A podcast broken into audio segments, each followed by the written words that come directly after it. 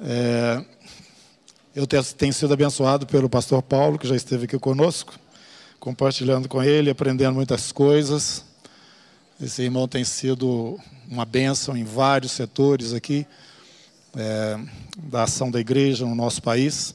E hoje nós estamos tendo o privilégio de ter você de novo aqui, Paulo. Viu? Vem cá, fica à vontade. E que o Senhor te unge, te abençoe. E estamos muito felizes com você aqui. Amém? Então, irmãos, vamos orar por ele. Em pé de novo. Bendito Deus, te agradecemos por esta manhã abençoada, louvamos o teu nome, porque o Senhor é aquele que era, é e há de vir, e este momento é o momento em que o Senhor está atuando neste ambiente que é, é onde as nossas presenças, ó Deus, é, significam um desejo nosso de reconhecê-lo, glorificá-lo e também, ó Deus, de usufruir do Senhor. E que nesse momento o nosso irmão Paulo se sinta totalmente integrado dentro desse, dessa ambiência, onde o Senhor mesmo estará usando a sua vida para edificação nossa e dele também, e tudo para a glória do teu nome. Em Cristo Jesus. Amém. Fique à vontade, irmão. Amém. Pode sentar. Garanto que eu não vou mandar levantar. É um prazer imenso estar aqui. Olha, eu gosto desse lugar. Uau, muito bom. Segunda vez aqui pregando, né? Realmente me sinto em casa, tanto pelo ambiente, pela estrutura, pelo formato, né? Um louvor com violão. Eu sou também um tocador de violão. As músicas que eu ouço aqui, que eu conheço, as músicas que eu não conheço e que também são abençoadoras. O ambiente espiritual dessa igreja. É um prazer estar aqui com vocês e já rever algumas faces, né? reconhecer alguns. Estive aqui em março falando com a minha esposa Leni, que manda lembranças, né? Muitos de vocês é, se comunicaram com ela, porque em março nós estamos falando sobre a Covid e o tratamento, e vários aqui entraram lá nas, nas centenas de pacientes que a Leni tem aí pelo Brasil, em cima desse tema da Covid, de medicina do comportamento, das sequelas que aconteceram e vão acontecendo, né? Então, já temos muitos vínculos e com o pastor Neif, por causa do Tela, estamos juntos na diretoria do Tela, no conselho do Tela, é, tem sido um... não tem uma reunião que não é boa, né? Nós estamos conhecendo, mas na verdade estamos nos reconhecendo. Então, prazer, eu sou Paulo, de São Paulo, nasci na Vinda Paulista, é, Vejo aqui que tem alguns palmeirenses. Vejo aqui que tem alguns atleticanos. É. Mas eu vejo aqui que a maioria ainda é cristã, né? Então.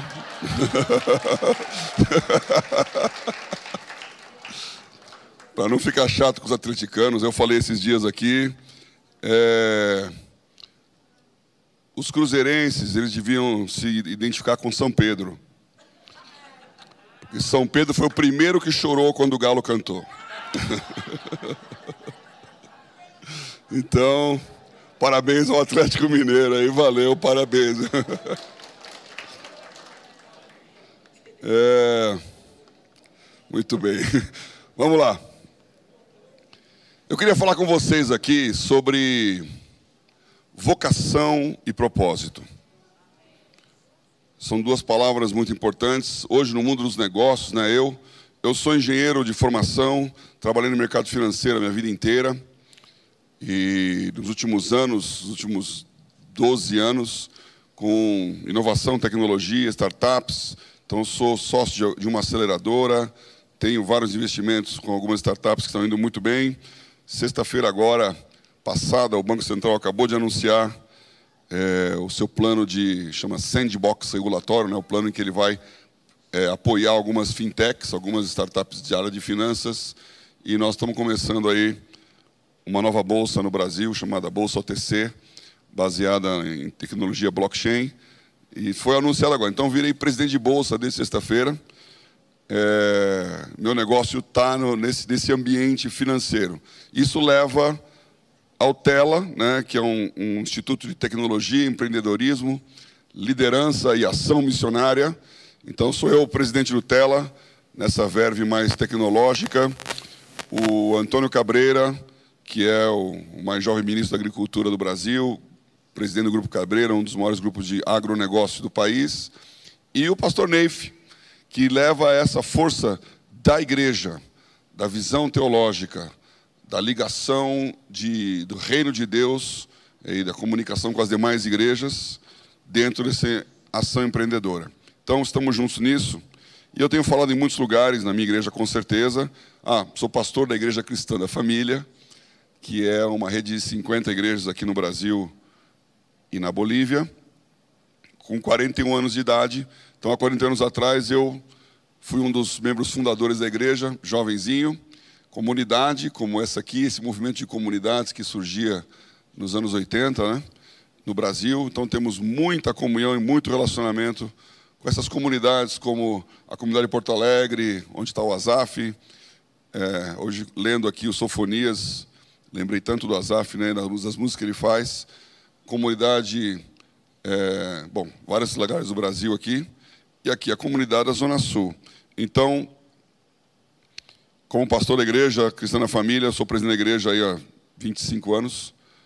Espero esse ano que vem aqui passar o bastão e entender justamente o propósito. Por que, que você é o que você é, por que, que você está aonde você está.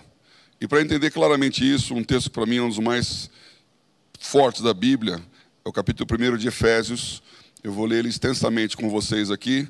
Como tem muito assunto, eu espero que todos almocem, eu vou pular alguns textos aqui, né? Amém. Então vamos lá. Efésios 1. Vou ler aqui a partir do versículo 9. Descobrindo-nos o mistério da Sua vontade, segundo o seu beneplácito que propuser em si mesmo, de tornar a congregar em Cristo todas as coisas na dispensação da plenitude dos tempos, tanto as que estão nos céus como as que estão na terra. Então, o primeiro passo aqui, um texto muito forte, dizendo que nós cristãos, e Paulo está falando isso para uma igreja de Éfeso, uma igreja não judaica, nós temos é, como revelação, como ele reafirma no capítulo 3, a descoberta do mistério da vontade de Deus. É maior do que dá para falar aqui. Mas eu sei que você sabe que Deus é eterno, que Deus é perfeito em seus caminhos, que Ele não muda, que Ele não sofre sombra de variação e que Ele tem um plano que nunca falhou. Isso significa que a ação do diabo contra o plano de Deus não pegou Deus de surpresa. E que nós não somos um remendo num plano. Nós não somos uma maneira de consertar algo que se estragou. Nós somos a exata expressão da vontade e do beneplácito de Deus em relação à sua história. Estava tudo escrito, estava tudo pensado. Na eternidade. E essa eternidade, eu sou engenheiro, sou físico. Então, a primeira palavra da Bíblia é Bereshit, que é no princípio. No princípio significa começa o tempo. Então, naquele momento, em algum momento que nós não sabemos bem quando foi, acaba eternidade e começa tempo. E durante esse tempo, nós temos ciclos que se repetem. Um ciclo é uma frequência. E frequência é o inverso de tempo. Isso na física. Você pegar a frequência, você mede, colocar um que mexe aí com um radinho, mede em hertz, né? Um hertz é um sobre segundo. Ou seja, a frequência, o intervalo, é o inverso do tempo. Deus cria o tempo, coloca nesse tempo o ciclo, então começa manhã e tarde do dia primeiro, então já tem um ciclo de um dia. Sete dias da semana, já tem um ciclo de uma semana. Um ano, sete anos que é o jubileu, 48, sete anos que é o sábado, o sabático, 49 anos que é o jubileu. E a Bíblia vai falando de números, que são ciclos. E para melhorar a história, números em hebraico não existem, eles são letras. Então toda palavra hebraica tem um valor numérico. É como se em português o A fosse 1, o B fosse 2, o C fosse 3. Então quando você escreve uma palavra, ela é um número. Portanto, palavra e número é a mesma coisa, frequência e ciclos. Por isso, 7 é o número da perfeição. E esses ciclos, eles regem a nossa história. Então, na fundação do mundo, ele pensou isso. Vou criar algo perfeito, e a perfeição não é imputada a ele, porque a perfeição dos anjos é mérito de Deus, que os criou perfeitos. Mas nós fomos criados imperfeitos, para que desejássemos perfeição. E ao desejarmos e escolhermos, nós abençoamos e glorificamos a Deus, porque nós escolhemos Ele, por aquilo que Ele é, por aquilo que Ele faz, por aquilo que Ele pode, e não por aquilo que nós temos dele. Essa é a nossa diferença com o inferno e com o diabo. O diabo quebrou, aparentemente, essa perfeição, dizendo: Bom, Deus escolheu ser bom, e se eu for mal? Deus só faz o bem, e se eu fizer o bem e o mal? E se eu romper essa ordem que me foi dada como querubim ungido? Porque eu não sei se já pensaram, mas por que, que o diabo fez isso? Por que o diabo se revolta contra Deus? Porque um satanista pode achar que o diabo é mais forte, mas o diabo sabe que ele é criatura. Porque os demônios estão por aí aterrorizando a, a população, mas eles são um terço dos anjos. Ainda sobraram dois terços, dois terços ganha de um terço. Se fosse na questão da força, o diabo não ia ganhar. Se fosse na questão da autoridade e poder, se Deus falar, não existe mais Satanás, acabou na hora. Não existe uma guerra entre luz e trevas. Porque trevas é a ausência de luz. Na hora que você acende uma luz, acabam as trevas. Não tem assim, ó, oh, não vamos sair não, sai em nome de Jesus. Não, vamos ficar mais um pouco. Ah, quem é você? Você acende a luz, desaparecem as trevas. Não tem uma correlação de forças. Então, a única expressão, a única razão do diabo fazer um negócio desse é achar que Deus não ia poder fazer nada. Nada contra os advogados, mas o diabo jogou no, na lei, na regra. Bom, está proibido? Não está. Tem castigo? Não tem. E se eu fizer, acontece alguma coisa? Quando você lê Gênesis 2, o primeiro versículo, capítulo 1, e Gênesis 2, 1, fala que assim os céus e a terra e todos os seus exércitos foram terminados. E viu Deus que tudo era bom. Ou seja, naquele momento, não tinha pecado, não tinha Satanás, não tinha serpente. Aí, alguns capítulos, capítulo 2, está lá o jardim do Éden, e está lá a serpente testando e, te, e tentando Eva e Adão. Alguma coisa aconteceu nesse intervalo em que essa perfeição foi quebrada. E o diabo pensou: ganhei. Aparentemente ganhou, porque quando você lê o livro de Jó, se reúnem todos os filhos de Deus e no meio deles está Satanás. Ele não foi expulso do céu. Continua a presença de Deus não perdeu nenhum do seu poder, não foi destituído de nada do que ele fazia, não diminuiu a sua autoridade e continuou rebelando contra Deus. E a história de Jó é essa história. Satanás dizendo: Não tem ninguém que te ame pelo que o Senhor é. E ele fala: Tem o Jó ali. Ó. Aí ele fala: Claro, ele é rico, ele é próspero, por que, que ele não vai te abençoar? Mexe nele e vê se ele te abençoa. O que Satanás está dizendo? Ninguém te ama. Nem os anjos te amam. Nem eu te amo. E aí Deus fala: mexe nele. Não tira a vida dele. Jó perde todas as posses e continua dizendo: Bendito o nome do Senhor. Aí o diabo fala: É, mas ele tem saúde. Pode mexer na saúde.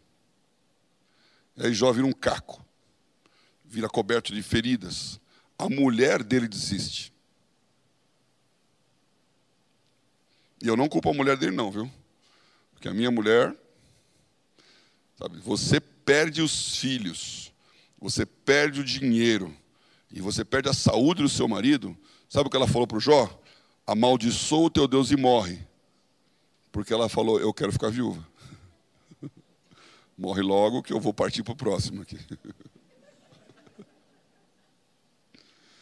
E o Jó respondeu: Você está falando como uma louca. Deus deu, Deus tirou. Bendito seja o nome do Senhor. Jó é uma história que. E essa história é a história de um homem dizendo: Eu amo a Deus pelo que Ele é e não pelo que Ele me dá. Por isso, esse evangelho da prosperidade é muito complexo. E você está com Deus porque Ele te abençoa, é muito pequeno. Deus está procurando pessoas que entendam propósito e que saibam qual é a sua vocação. E aqui então ele fala: esse mistério da sua vontade, tornar a congregar em Cristo todas as coisas, é a resposta ao inferno, é a resposta a Satanás. Ele vai voltar a juntar tudo. A terra que foi perdida vai ser restaurada. E a resposta aos principais e protestados, como ele fala mais para frente, é a igreja. É você. O mistério estava escondido. Quando Satanás entendeu o propósito, ele tentou matar Jesus. E quando você vê a tentação de Jesus no deserto, aquela tentação não foi uma tentação humana. Porque você, quando está com fome, não é tentado a transformar a pedra em pão. Você não é tentar se jogar do alto para ver se o anjo te pega. O que Satanás estava testando ali com, Jesus era: olha, já entendi. Você é o cara que foi levantado em segredo e em silêncio ao longo da civilização da história, ao longo da formação de um povo de Israel em Abraão, ao longo da promessa da lei com Moisés, que a lei reforçava o pecado, ao longo da história do povo de Israel, filho de Judá, promessa em Isaías: você é o Messias. Ok, eu faço uma proposta. Você se junta comigo. Toda a glória de todos os reinos desse mundo, toda essa glória é minha. Eu dou para quem eu quiser. Eu dou para você. Você acha que Satanás estava blefando? Eu vim aqui no culto de hoje maravilhosamente instalada no carro do pastor Robert. Fui lá me buscar. Carro bonito. Se eu chegar para ele e falar assim, Robert, eu quero te dar um carro. Falou, legal. Esse carro aqui eu vou te dar para você. Falei, mas esse carro é meu. Não, é meu, eu vou te dar para você. Ele vai, ele vai aceitar, ele vai entender, ele vai acreditar. O carro é dele. Eu não vou mentir para o dono. Como é que Satanás ia oferecer para Jesus uma coisa que era dele? Quando ele disse, foi-me dado, ele está falando, teu pai me deu. Toda essa honra, toda essa glória, todos os reinos desse mundo, isso é meu. Eu dou para você. E Jesus respondeu: Não tentarás o Senhor teu Deus.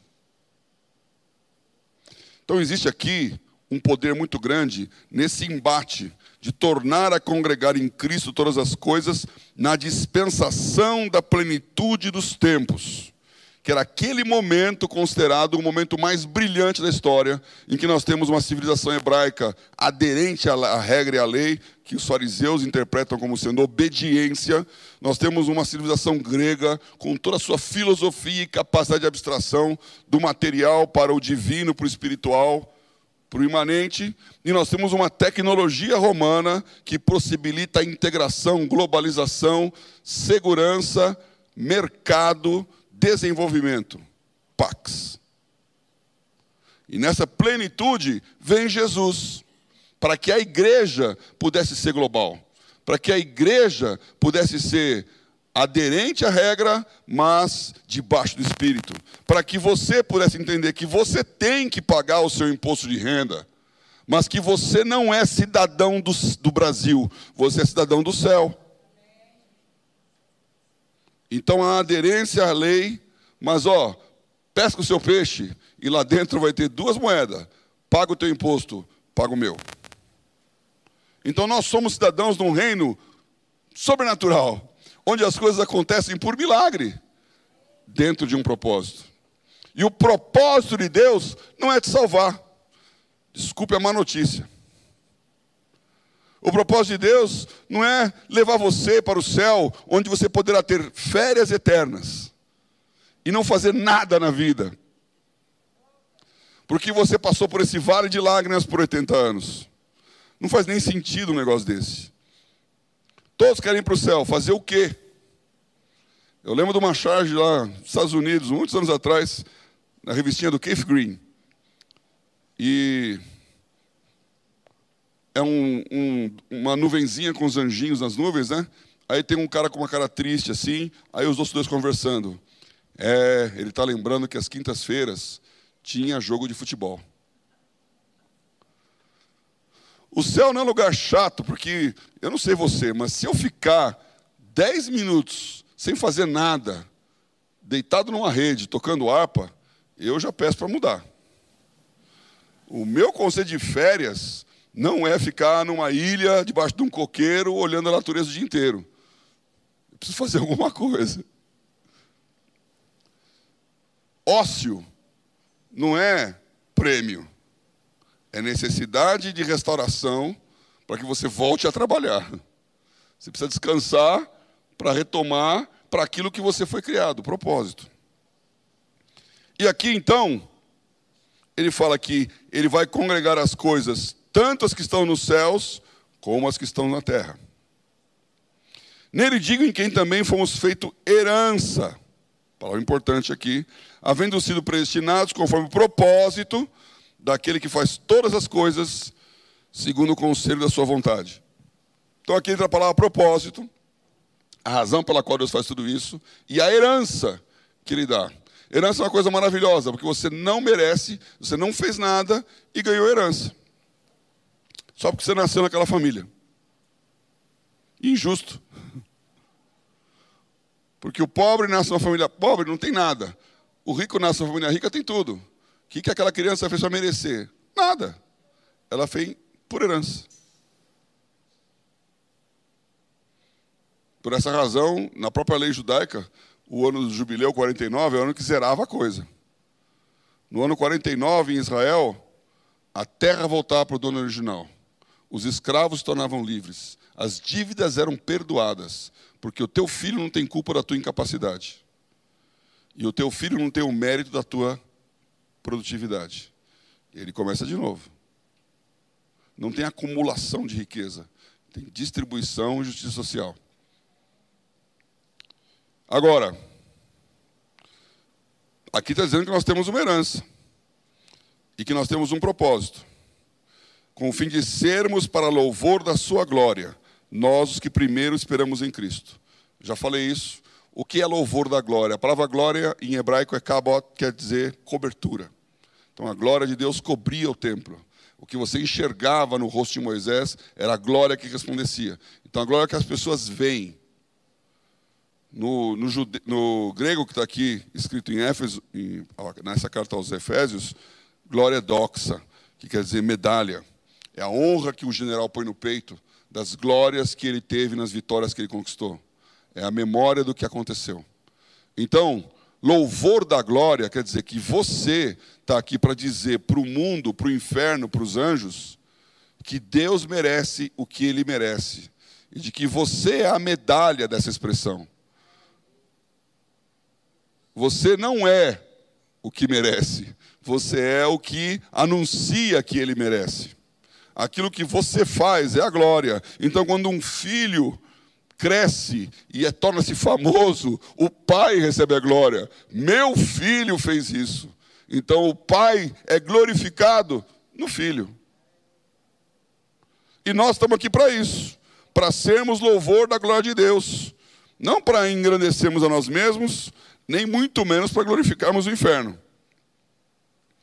E ele continua dizendo aqui, no versículo 13: Falando de Jesus, né? Em quem também vós estáis, depois que ouvistes a palavra da verdade, o evangelho da vossa salvação, e tendo nele também crido, fostes selados com o Espírito Santo da promessa, o qual é o penhor da nossa herança para a redenção da possessão de Deus para louvor da sua glória.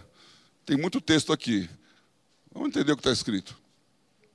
Ele está dizendo que o Espírito Santo é o penhor da nossa herança. Penhor é um termo de mercado financeiro. O que é penhorar alguma coisa? Você vai lá, põe um objeto, pega lá o dinheiro e está penhorado. Para você tirar aquele negócio, levantar o penhor, você tem que pagar a dívida. Então, o penhor é o que bloqueia o acesso à sua posse. Penhor da herança significa que o Espírito Santo está segurando a sua herança. Então a gente fala esse texto aqui, glória a Deus, na verdade é um problema. Porque o Espírito Santo está retendo aquilo que é para você como herança. E por que ele faria isso? Porque você vai desperdiçar a herança. Então, o Espírito Santo só vai liberar a sua herança quando você for capaz de gastar bem. E enquanto você não entender o seu propósito, a sua vocação, você não vai gastar bem.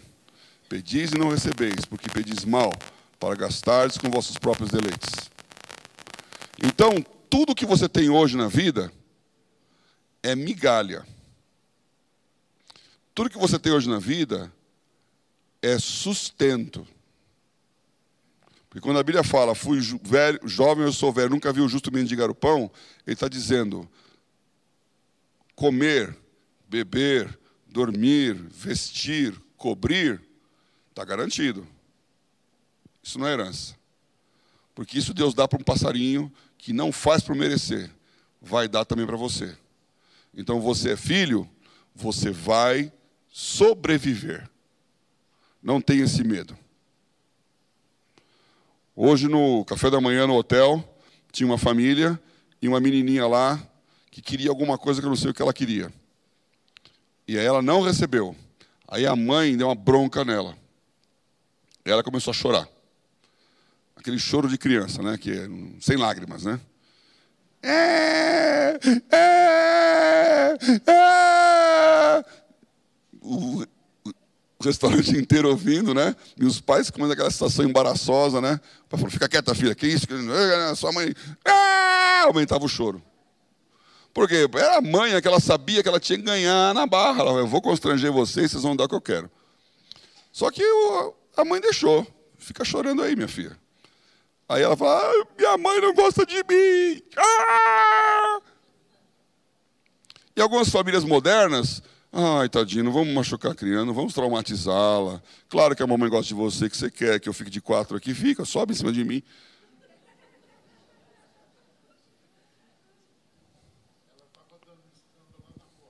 Ah, você viu ela saindo? Ele estava me esperando lá. Ela foi berrando, berrando, berrando. O pai na frente, a mãe saiu, a avó, pelo que eu entendi, uma tia, sei lá, segurando ela ali. Calma, sei o que, que os avós são aqueles, né? Que estragam toda a educação dos pais, né? Então. Coitadinha, ela merece. Então. E eu, tava, eu já sabia que ia falar isso aqui, eu fiquei pensando, tá vendo? Gálatas fala que todo tempo em que o herdeiro é criança, em nada difere do servo. E que o Espírito Santo é o aio, é a ama que cuida para que você, que é filho do milionário, tenha a mesma educação, direitos e deveres do filho do servo. Aprender o que é certo e o que é errado ter limites na vida. Então ele segura a tua corda. O Espírito Santo, na verdade, é quem não deixa você correr. E quando ele dá um dom, ele só dá para aquilo que for útil. Útil para ele. Enquanto você não entender o seu papel, a herança está bloqueada. Como é que eu levanto esse penhor? Aí ele continua aqui dizendo assim: vou dar uma pulada aqui no texto versículo 17. Para que o Deus de nosso Senhor Jesus Cristo, o Pai da glória, vos dê em seu conhecimento o espírito de sabedoria e de revelação, tendo iluminados os olhos do vosso entendimento, para que saibais qual seja a esperança da sua vocação e quais as riquezas da glória da sua herança nos santos. Eu adoro essas coisas brasileiras que não abrem.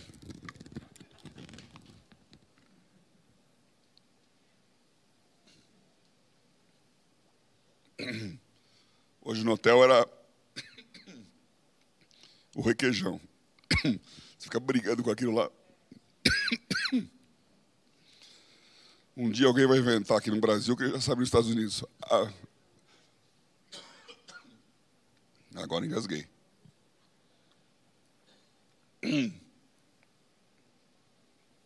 Aleluia. Vou repetir. Para que o Deus do nosso Senhor Jesus Cristo, Pai da Glória, vos dê em seu conhecimento o espírito de sabedoria e de revelação tendo iluminados os olhos do vosso entendimento, para que saibais qual seja a esperança da sua vocação e quais as riquezas da sua glória, da glória da sua herança nos santos, e qual a sobreexcelente grandeza do seu poder sobre nós, os que cremos, segundo a operação da força do seu poder. Isso aqui para você é o mais importante dessa manhã. Para você pegar a herança, para você entrar na riqueza, para você usar do poder de Deus, para você ser filho de Deus, filho de Deus Altíssimo, para você ser igreja, que é a resposta de Deus aos principais e potestades dos lugares celestiais, para você cumprir o propósito de Cristo e to tornar a congregar todas as coisas no céu e na terra, você tem que ter o seu conhecimento, a sua sabedoria iluminada e ter uma revelação do que é essa história. Paulo teve essa revelação e escreveu. Eu estou falando um pouco dela aqui, para que você tenha a revelação também. E é uma sequência. Iluminar os olhos do entendimento. Você tem que olhar as coisas e enxergar o porquê. Entender por que Deus faz. E você começa entendendo que quem Deus é e acreditando que se ele fez é por uma boa razão. Você não reclama do que Deus está dando, que é o que Jó fez. Não sei, mas creio. Não entendo, mas é o meu Pai. Tem um bom propósito, isso é fé. E aí você vai um dia lá no céu e entender também como é conhecido, mas esse é um processo que cresce. Paulo tinha muito mais conhecimento que nós temos. Porque ele entendeu um mistério que nem os apóstolos tinham entendido. Ele entendeu uma dimensão da igreja que os judeus não tinham condições de entender. Ele entendeu aquilo que ia acontecer até agora. Razão pela qual os ortodoxos aceitam Jesus como um rabi, mas acho que Paulo foi o que estragou a coisa, porque ele criou uma nova religião. E quando ele fala isso aqui, ele está dizendo: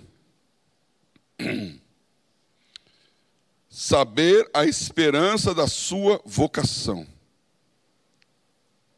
Entender é o seguinte: José chega diante de seus irmãos, quando eles descobrem que ele é o irmão que eles tinham vendido como escravo, e que eles estavam na mão do vice-governador do Egito, e eles pensaram: morri. Agora, danou-se e o José fala: Não tenham medo. Não foram vocês que me venderam como escravo. Foi Deus. Olha a, a compreensão do que estava acontecendo na vida dele. Ele falou: Isso não aconteceu porque vocês me traíram. Isso aconteceu por um propósito de Deus é para esse momento que vocês fizeram aquilo lá. Porque agora eu salvo a sua vida, eu salvo a vida do nosso pai e eu salvo a história. O José entendeu. E eu digo: se o José tivesse ficado quietinho e não contado o sonho para ninguém, ele ia morrer como filho preferido do Jacó. Estava bom. Se ele tivesse aceitado a oferta da mulher do Potifar, ele ia ter acabado seus dias como um, um alto funcionário do general, ainda contando no bar que pegava a mulher dele. Se o copeiro tivesse lembrado no dia seguinte, esse é o pior dos piores, porque o copeiro vai morrer, está na prisão. José revela o sonho e fala: Olha, vai acontecer isso. Quando acontecer, não, lembra, não esquece de mim. E o copeiro simplesmente esquece. Dois anos. Dois anos na prisão. Se ele tivesse lembrado, José era auxiliar de copeiro do faraó. Ia falar dei bem aqui na terra, estou aqui na corte do reino mais poderoso, do homem mais poderoso, ó como deu certo a minha vida. Mas o propósito de Deus é que ele fosse o segundo maior do Egito. Ninguém ia ser mais rico do que ele. E ele ia garantir a transição do povo, que saiu 70 almas, filhas do Jacó, e voltou uma nação, da onde viria o Messias. Esse era o propósito. Então, quando você estiver no meio da luta, não reclama de Deus, não. E não reclama que a coisa não aconteceu. E não põe a culpa em quem te traiu. E não diga que o outro é o culpado das suas desgraças. E nem culpe-se a si mesmo. Porque Deus tem um propósito. E se você iluminar o seu entendimento, você vai entender esse propósito. E essa sequência vai acontecer. Qual a esperança da minha vocação? E agora eu preciso dizer: o que é vocação? Todos nós fazemos testes vocacionais. Com 9, 10 anos eu fiz um teste vocacional. E aí você faz lá, gosta de fazer conta, vai ser engenheiro. Gosta de escrever, vai ser jornalista. Gosta de matar sapo, vai ser médico. Não gosta de fazer nada, eu não vou dizer o que vai acontecer, o que, você vai ser, porque pode ferir aí alguns sentimentos de servidores públicos. não, não. Eu tenho meus amigos em Brasília lá, eu faço essas piadas com ele lá. que é uma injustiça, inclusive, com a grande maioria dos nossos servidores públicos, né? Tem uma historinha de um servidor público, naquele seu repartição abarrotada de papel para todo mundo é lado, ele encontra uma lâmpada lá, e aí ele esfrega a lâmpada, sai o gênio, três desejos. Primeiro desejo, quero morar numa mansão numa ilha dos mares do sul, vai para lá fazer nada. Quero também festa o dia inteiro, mulherada. Quero viver aqui na. Aí, festa, mulherada. Terceira coisa, nunca mais eu quero ter que trabalhar. E aí ele voltou para a repartição.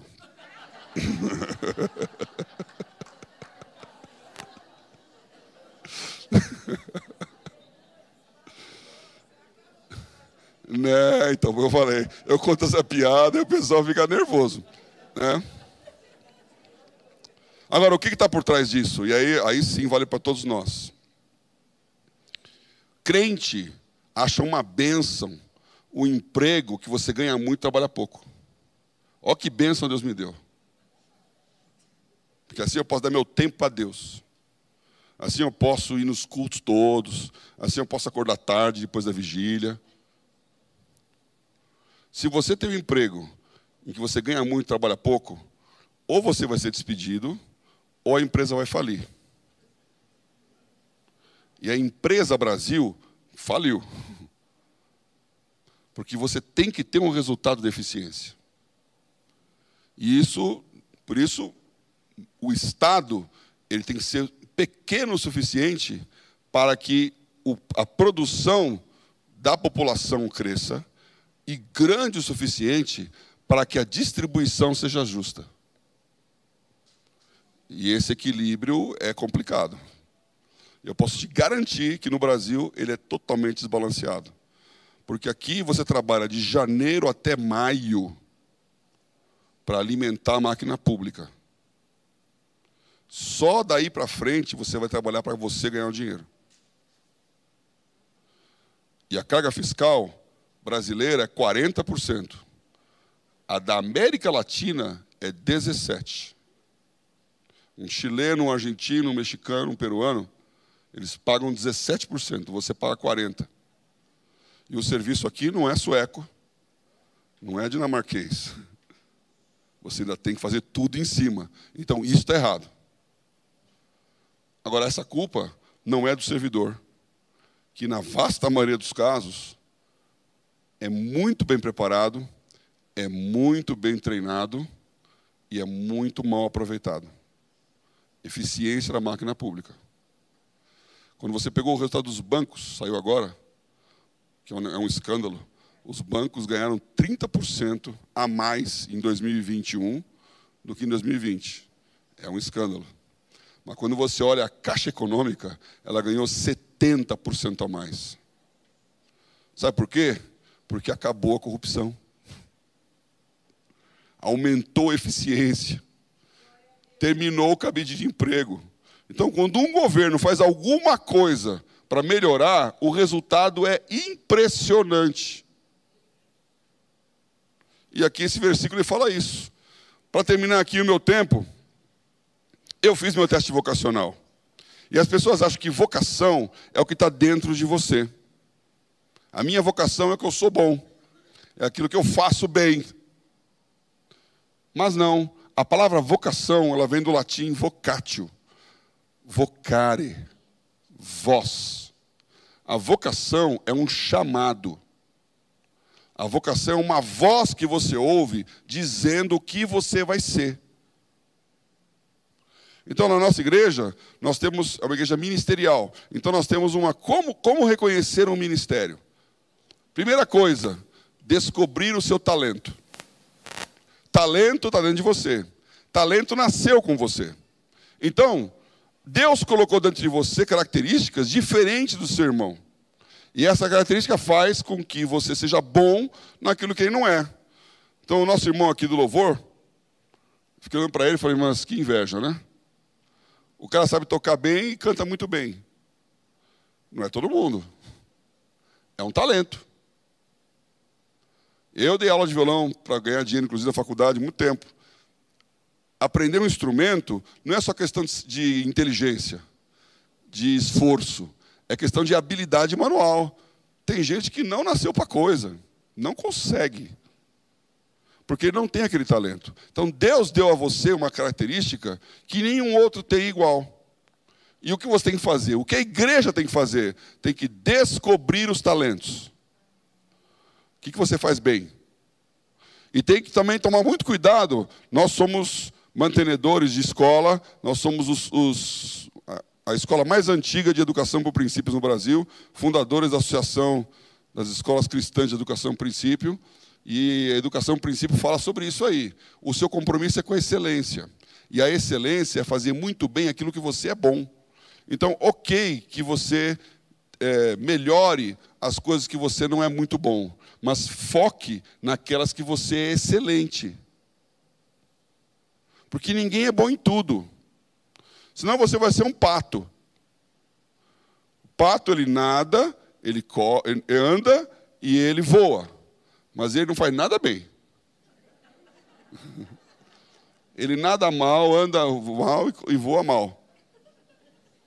Então você fica tentando melhorar aquilo que você não é bom, joga fora o seu esforço. Seja excelente, seja excelente naquilo que você tem de Deus. Seja o melhor. Então você quer ser, quer andar, vai ser um guepardo, vai ser um lince, vai correr mesmo. Vai voar, seja uma águia. Vai nadar, seja um golfinho. Mas foca na sua excelência. A igreja tem que descobrir os talentos.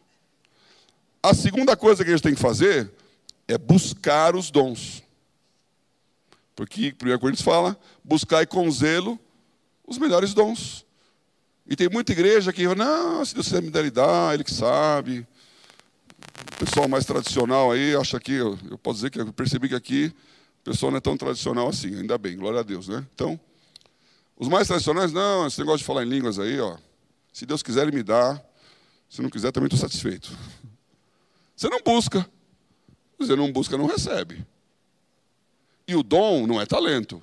O dom é algo que você não tem e passa a ter porque Deus deu. Então eu digo sempre isso. Se você é um músico, é um talento natural. Mas para ministrar, é um dom de Deus. E a pessoa que recebe esse dom, ele tem o poder de tocar no coração das pessoas. Porque tem músico que olha para o instrumento. Eu sou violão e guitarra, então o cara fica lá. E não é para frente. E ele fica se deliciando com o seu virtuosismo. Então, dos que eu vi aqui não aconteceu, então, né, mas tem guitarrista que parece estar tá sofrendo, está lá.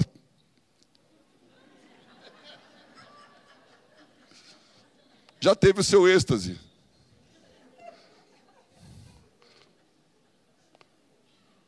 Quando você ministra, o outro sente o poder de Deus. Eu sou amigo do Azaf, desde 1979. O Azaf, né, a gente fez um, tem um podcast lá com meu filho que chama Papo, né? Eu sou o, ele é o Paulo André, o PA, eu sou o Paulo Oliveira, o PO, né? Então você está no Papo. É o nome do, do, do, do podcast, né? Então fizemos um, um, papo, você está no papo com o Azaf. O Azaf, ele ministra com violão de, sem, corda quebrada, desafinado. Eu já vi ele tocar quando acabou todo o som, né? destruiu toda a rede elétrica lá, ficou só um violãozinho e mil pessoas. Ele botou mil pessoas no céu com um violãozinho. Porque ele tem a, a, a, o poder da administração, ele tem um dom de dado de Deus de levar você. E ele não é um dos melhores músicos, posso dizer, porque eu já falei para ele também, né? Ele não é o mais virtuoso, mas ele tem 700 composições. Isso é inspiração. Então, se você tem um talento e um dom, a minha esposa é médica.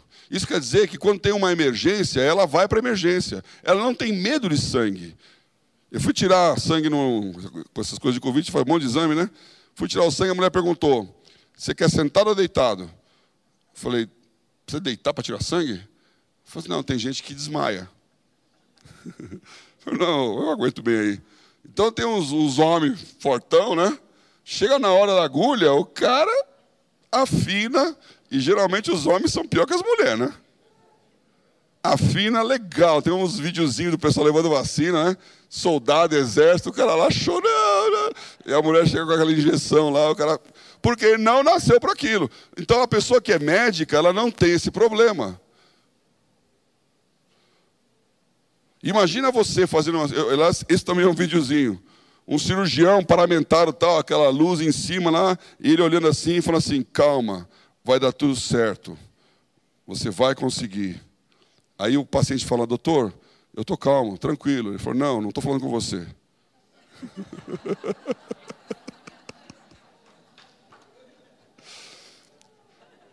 Você não quer o visto médico. Eu já entrei em muita cirurgia para ver lá as coisas acontecer por causa da Leni. Os médicos na cirurgia contam piada, fazem história. Falo, mas que falta de, de respeito com o coitado lá. Porque eles estão eles tranquilos no que eles estão fazendo, eles dominam a arte. Eles não estão ansiosos. E agora se apertar esse botão, se, se ele morrer agora com essa. Então, Talento é isso. Agora imagina um médico que tem o dom de cura. Quanto que ele custa? Se você vai no médico e ele fala, eu, eu diagnostiquei aqui, você tem essa doença super rara e ela é mortal. Mas eu vou orar com você aqui e você vai ser curado. Quanto você paga por essa consulta? Então, cristãos que têm talentos descobertos e busca de dons, eles precisam receber um chamado, e é a vocação. Porque não é que você recebeu o chamado, você vai descobrir por que Deus te deu isso. Por que Ele te criou dessa forma e por que o Espírito Santo te deu esse dom. E você vai descobrir que o seu chamado não é a maximização do retorno financeiro para a sua vida. E a razão pela qual, pela qual eu estou aqui pregando com vocês não é porque eu ganhei uma oferta no final do culto ou porque eu vivo disso. É porque é um chamado que atrapalha, entre aspas, o meu negócio. Se eu devia estar focado para ganhar dinheiro, eu devia estar lá descansando por aquilo que eu vou fazer na segunda-feira.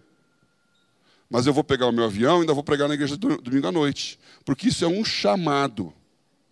E as pessoas perguntam: por que, que você não tem casa de praia? E eu respondo: para não ter a tentação de ter que ir nela no fim de semana. Porque domingo eu vou na igreja. Eu não vou na praia, eu não vou no campo.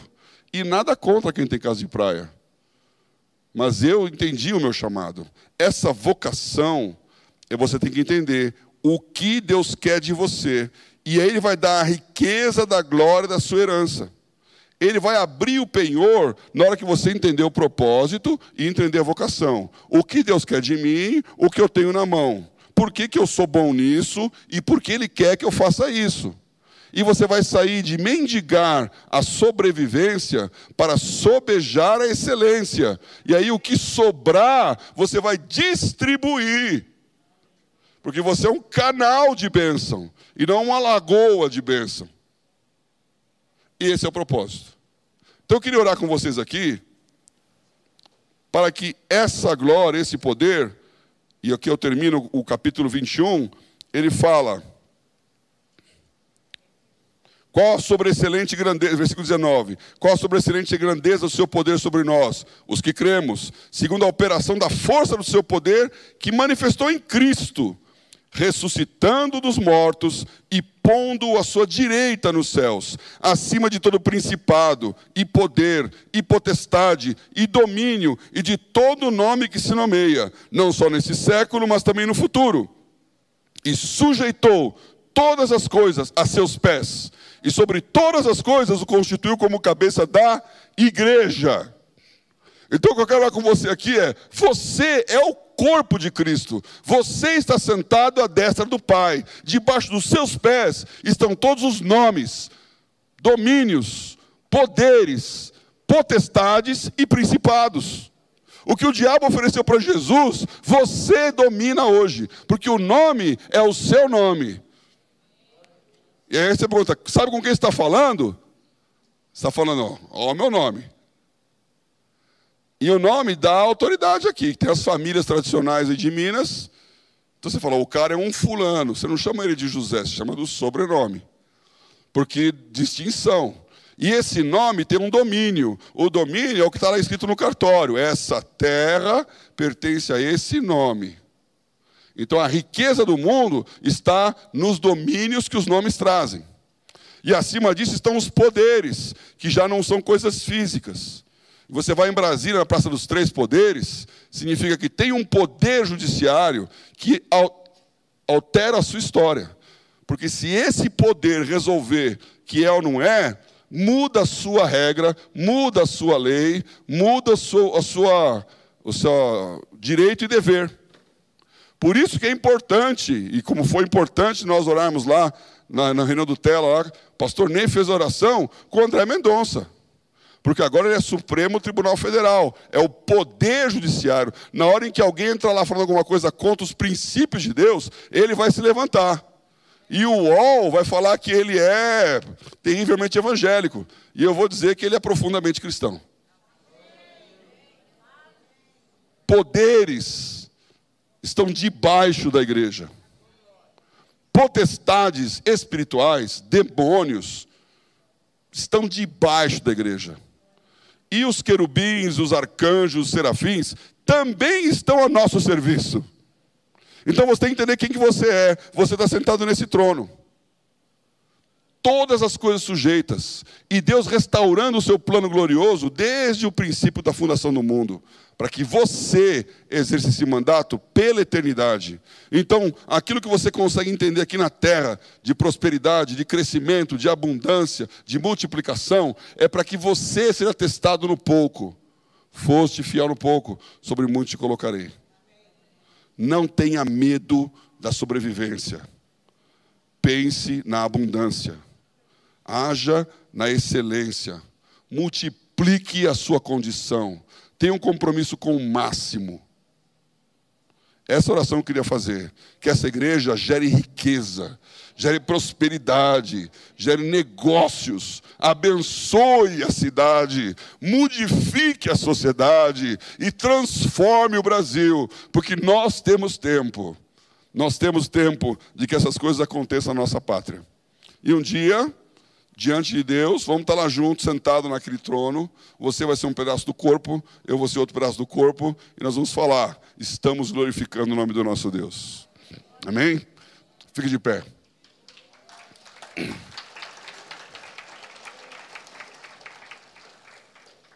Quero orar por você e pelo propósito de Deus na sua vocação. Senhor, nós sabemos que o Senhor faz tudo com um propósito. Não há nada que escape à tua atenção. A tua palavra declara que nossos cabelos estão contados, que nossos dias estão contados, que aquilo que nós recebemos é porque o Senhor nos envia. Nós não aceitamos e não admitimos nada que venha do inferno. Nós não queremos ser alimentados pelo diabo. Nós não queremos ceder às suas provocações de subsistência nos dando pão, porque o Senhor já disse que o Senhor dá o pão para um passarinho, vai dar para a gente também. Nós não estamos aqui para ouvir o que o diabo fala, quando ele nos tenta a aceitarmos glória e poder na terra, porque a glória e poder da terra vai ser vencida pelos santos. O grande dragão, a serpente, Satanás, será derrotada por, pelo Miguel, os seus anjos os santos, salpicados com o sangue de Cristo. Vencendo Satanás, derrubando-o do céu, arrojando ao inferno. Nós fazemos parte desse exército, nós fazemos parte desse, dessa nação santa, nós somos esse sacerdócio real, nós somos o corpo de Cristo, nós somos a igreja pura, imaculada, sem mancha, sem ruga, nós somos os vencedores, nós somos aqueles que foram levantados para essa glória, glorificar o teu nome, Senhor, que esta igreja saia de uma inércia, saia de um modo de operação, sobrevivência, saia de um pedido de bênção, para ocupar uma herança, para cumprir uma vocação e um propósito. Espírito Santo, libera esse penhor sobre esse lugar, derrama os teus dons, derrama os teus dons, a autoridade, os milagres, o poder, a oração que a igreja de Jerusalém fazia, Senhor, continua a manifestar com, com a autoridade do seu poder, enquanto nós continuamos a pregar a tua palavra. Nós abençoamos esse tempo de Deus em nossa terra. E que aqui ninguém se sinta afastado, abandonado ou impedido de cumprir o seu propósito. E como Josué, nós cheguemos ao final dessa jornada, não sucumbamos no meio dela.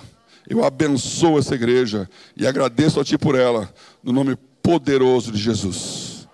Amém? Glória a Deus. Muito obrigado.